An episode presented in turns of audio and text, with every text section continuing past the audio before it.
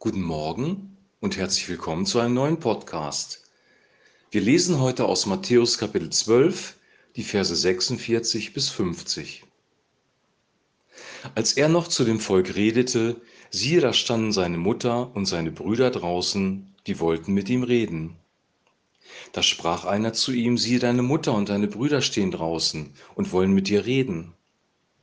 Er antwortete aber und sprach zu dem, der es ihm ansagte, Wer ist meine Mutter? Und wer sind meine Brüder? Und er streckte die Hand aus über seine Jünger und sprach, siehe da, das ist meine Mutter, und das sind meine Brüder. Denn wer den Willen tut meines Vaters im Himmel, der ist mir Bruder und Schwester und Mutter. Soweit der heutige Text. Jesus war wie gewohnt wieder am Predigen und zwar in einem geschlossenen Raum, denn offensichtlich ähm, gab es eine Tür zu diesem Raum und der Raum war gefüllt und seine Mutter und seine Geschwister standen draußen vor der Tür, wollten mit ihm sprechen, kamen aber nicht rein. Von einem der Anwesenden wurde er dann darauf hingewiesen, deine Mutter und deine Geschwister sind draußen vor der Tür und wollen mit dir sprechen. Und dann passiert etwas Seltsames. Jesus geht nicht zur Tür und bittet sie herein, sondern er stellt eine Gegenfrage, nämlich die Frage, wer denn eigentlich seine Mutter und seine Geschwister sind. Oder anders ausgedrückt, wer ist eigentlich unsere Familie? Wer ist eigentlich meine Familie? Und dann beantwortet er die Frage selber, indem er auf seine Jünger zeigt und klar macht, dass seine eigentlichen Verwandten, seine eigentliche Mutter, seine eigentlichen Geschwister diejenigen sind, die den Willen Gottes tun.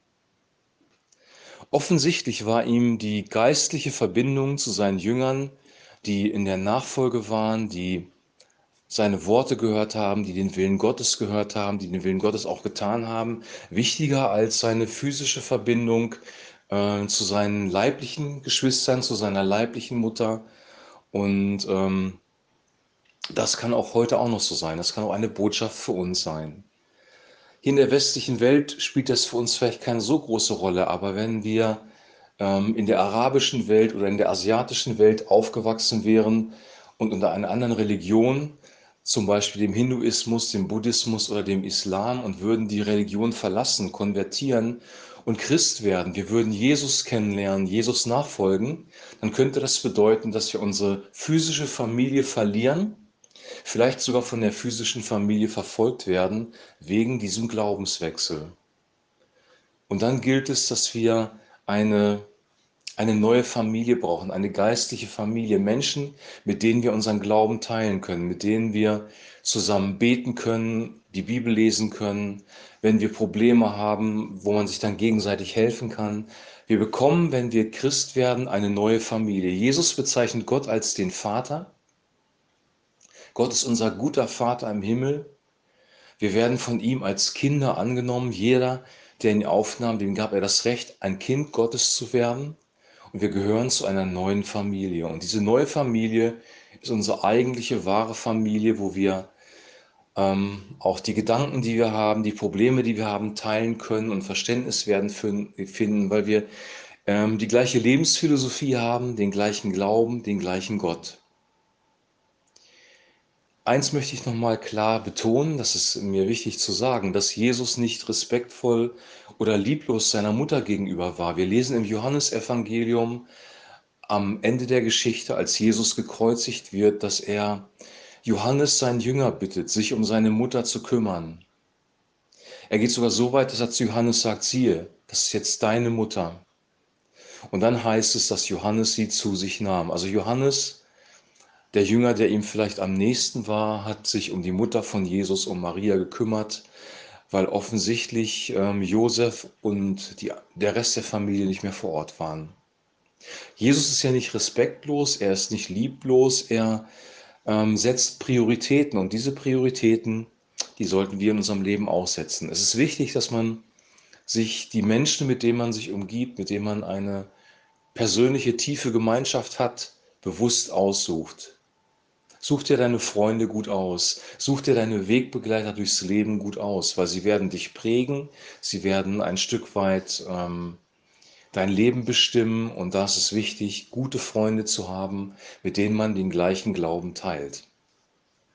Ich wünsche uns, dass wir diese Wahrheit, die Jesus hier vermittelt, nämlich dass es am Ende des Tages darum geht, wirklich Gottes Willen zu tun, ähm, ihm nachzufolgen. Siehe, das ist meine Mutter und das sind meine Brüder, denn wer den Willen tut meines Vaters im Himmel, der ist mir Bruder und Schwester und Mutter. Jesus macht diese Gemeinschaft auch nicht fest am Glauben im Sinne von intellektuellen Verwahrhalten. Er sagt nicht, jeder, der mich irgendwie gut findet oder jeder, der meinen Namen ausruft oder jeder, der Werke tut, die ich auch gut finde, ist mein Bruder, ist meine Schwester, ist meine Mutter, sondern wer den Willen tut meines Vaters im Himmel. An einer anderen Bibelstelle gibt er sogar eine Warnung und sagt, es werden Menschen kommen, die sagen, Herr, haben wir nicht in deinem Namen Dämonen ausgetrieben, haben wir nicht Zeichen und Wunder getan? Und er wird ihnen sagen, ich kenne euch nicht.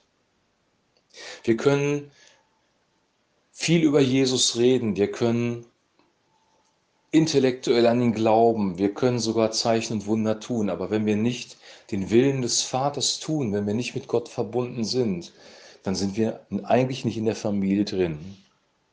Ich glaube, dass der Heilige Geist uns auch dahin führen wird, dass wir den Willen Gottes des Vaters tun. Und dazu ist es wichtig, Gott kennenzulernen, sein Wort zu studieren, darüber nachzusinnen, über das, was Jesus gesagt hat, ähm, uns vom Heiligen Geist verändern zu lassen und es dann auch zu tun.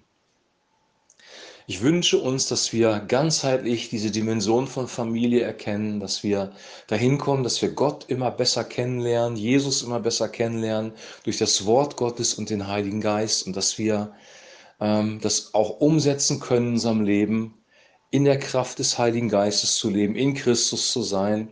Wer in Christus Jesus ist, eine neue Kreatur. Paulus sagt, wer, im wer durch den Geist geleitet wird, der ist Kind Gottes. Wenn uns der Heilige Geist leitet und wir den Willen Gottes tun, dann wird manifestiert, dass wir Kind Gottes sind und unser Leben wird reich sein. Und diese Qualität des Lebens wünsche ich dir und mir. Und jetzt wünsche ich dir noch einen super gesegneten Tag. Genieß dein Frühstück, genieß deinen Kaffee und wir hören uns morgen wieder. Shalom.